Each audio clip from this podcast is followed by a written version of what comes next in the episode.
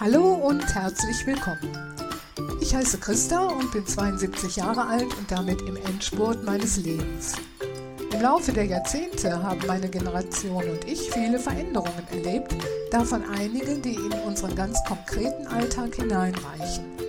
Vor allem um solche geht es in diesem Podcast und um die Offenheit und Lust, sich immer wieder auf Veränderungen einzustellen. Heute möchte ich über eine dringend erforderliche Veränderung sprechen, die weltweit noch kommen muss, nämlich die drastische Senkung der CO2-Emissionen, also des Ausstoßes von Kohlenstoffdioxid. Es entsteht durch die Verbrennung der fossilen Energieträger Öl, Gas und Kohle. Diese Veränderung wird sehr schwer, denn vor allem meine Generation hat immer mit der Selbstverständlichkeit gelebt, dass uns unbegrenzt Energie zur Verfügung steht. Zu meiner Konfirmation habe ich einen Plattenspieler geschenkt bekommen, das war mein erstes eigenes Elektrogerät. Mit 20 habe ich mein erstes Auto gekauft. Als Studentin hatte ich eine elektrische Schreibmaschine und so ging das immer weiter. Heute haben wir zu Hause unzählig viele Elektrogeräte, unser warmes Wasser wird durch Strom erzeugt, unsere Wohnung mit Gas beheizt, wir reisen gerne, auch mit dem Flugzeug. Ich habe in meinem Leben immer viel Energie verbraucht und diese Abhängigkeit wird sich auch nicht mehr rückgängig machen lassen bei niemandem. Wenn das aber so ist und wenn wir zugleich unsere CO2-Emissionen drastisch senken müssen, dann kann es dafür nur eine Lösung geben, die Deckung unseres Bedarfs mit erneuerbaren Energien. Dieser einfache Sachverhalt ist seit mindestens 40 Jahren bekannt und dennoch ist der CO2-Ausstoß auch in diesem Jahr wieder angestiegen. Wie kann das sein? Ich denke, dafür gibt es viele verschiedene Gründe. Zwei, die mir wichtig scheinen, will ich aber nennen. Einen Grund sehe ich im persönlichen Bereich. Ich weiß nicht, wie oft ich schon den Satz gehört habe, warum soll das kleine Deutschland eigentlich was für den Klimaschutz tun, während das große China neue Kohlekraftwerke baut. Der Satz macht deutlich, Viele Menschen können nicht erkennen, welchen Nutzen sie davon haben, wenn sie ihren CO2-Ausstoß reduzieren. Warum sollen sie einen kleinen Beitrag leisten, während andere ungehemmt CO2 ausstoßen? Hinzu kommt, dass beispielsweise eine Photovoltaikanlage oder eine neue Heizung den eigenen Verbrauch fossiler Energie zwar verringern, aber die hohen Investitionskosten amortisieren sich erst nach Jahrzehnten und die Zukunft rückt gerade den älteren Menschen immer weiter weg. Den zweiten Grund sehe ich auf der politischen Ebene.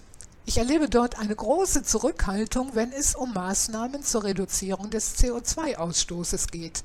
Das liegt wesentlich an den Lobbyisten. Von ihnen lassen sich Energiekonzerne und die Automobilindustrie in der Politik vertreten. Lobbyisten sitzen bei allen Verhandlungen zum Klimaschutz mit am Tisch und nehmen Einfluss auf alle Entscheidungen. Bei der Weltklimakonferenz 2023 in Dubai waren laut Spiegel Online vom 5. Dezember des Jahres 2456 Lobbyisten der Kohle-, Gas- und Ölindustrie akkreditiert. Und der Präsident der Konferenz war sogar Chef des staatlichen Ölkonzerns des Gastgeberlandes.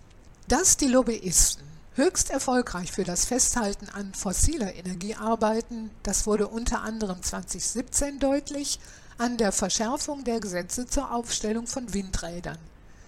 Die hatte der damalige Wirtschaftsminister durchgesetzt unter der Kanzlerschaft von Frau Merkel. Der Erfolg der Lobbyisten wird auch im Verkehrssektor deutlich. Der ist einer der größten CO2-Verursacher, trotzdem begünstigt die derzeitige Regierung den Automobilverkehr. Damit ich jetzt nicht missverstanden werde, ich persönlich halte eine enge Zusammenarbeit von Politik und Wirtschaft für notwendig, aber von beiden erwarte ich deutliche Beiträge zum Klimaschutz.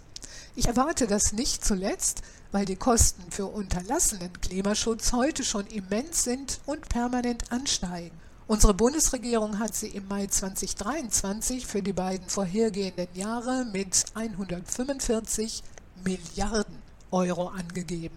Ich persönlich bin beim Thema Klimaschutz nur noch an Taten interessiert und viele sind inzwischen ja auch dazu bereit. Energieintensive Industriezweige sollen künftig mit grünem Wasserstoff produzieren können. Auch auf kommunaler Ebene ist viel Bewegung.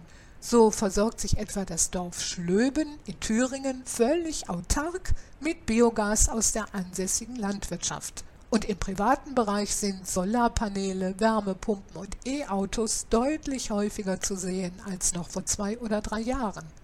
Alles trägt langsam, ganz langsam Früchte. Am 18. Dezember 2023 meldeten sämtliche Medien, dass der Strom in Deutschland zu etwas mehr als 50 Prozent aus erneuerbaren Energiequellen produziert wird. Ich bin daher vorsichtig optimistisch, dass das so weitergeht.